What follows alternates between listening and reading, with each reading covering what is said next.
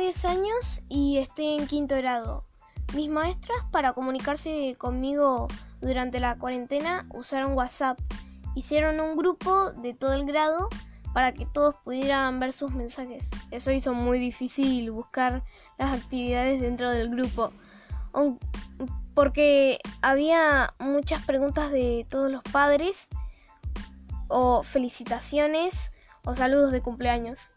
Antes de la pandemia, los recursos tecnológicos que usábamos en la escuela era un proyector para ver películas. Y después nos preguntaba la maestra partes de la película y teníamos que responder.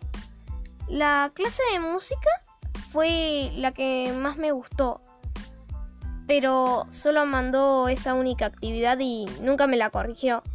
No supe si a mi diseño le había gustado, si la hice bien o mal. Y la clase iba que teníamos que agarrar unos materiales de la casa y hacer un ritmo. Pero yo no hice eso, yo hice una canción. Y si tuviese que elegir entre un dispositivo o un lápiz para hacer una actividad, yo elegiría un dispositivo.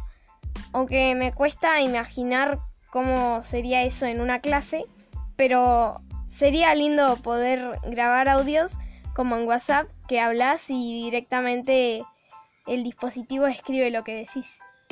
Y mi consejo para mis maestras sería que me gustaría que me corrigieran las actividades.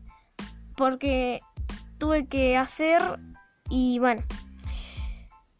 Porque nunca me las corrigieron. Y mi mamá una vez llamó a la maestra y la maestra le dijo que iba a corregir las actividades cuando volvamos a la escuela porque para ella era difícil leer del celular o de la computadora, tantos trabajos.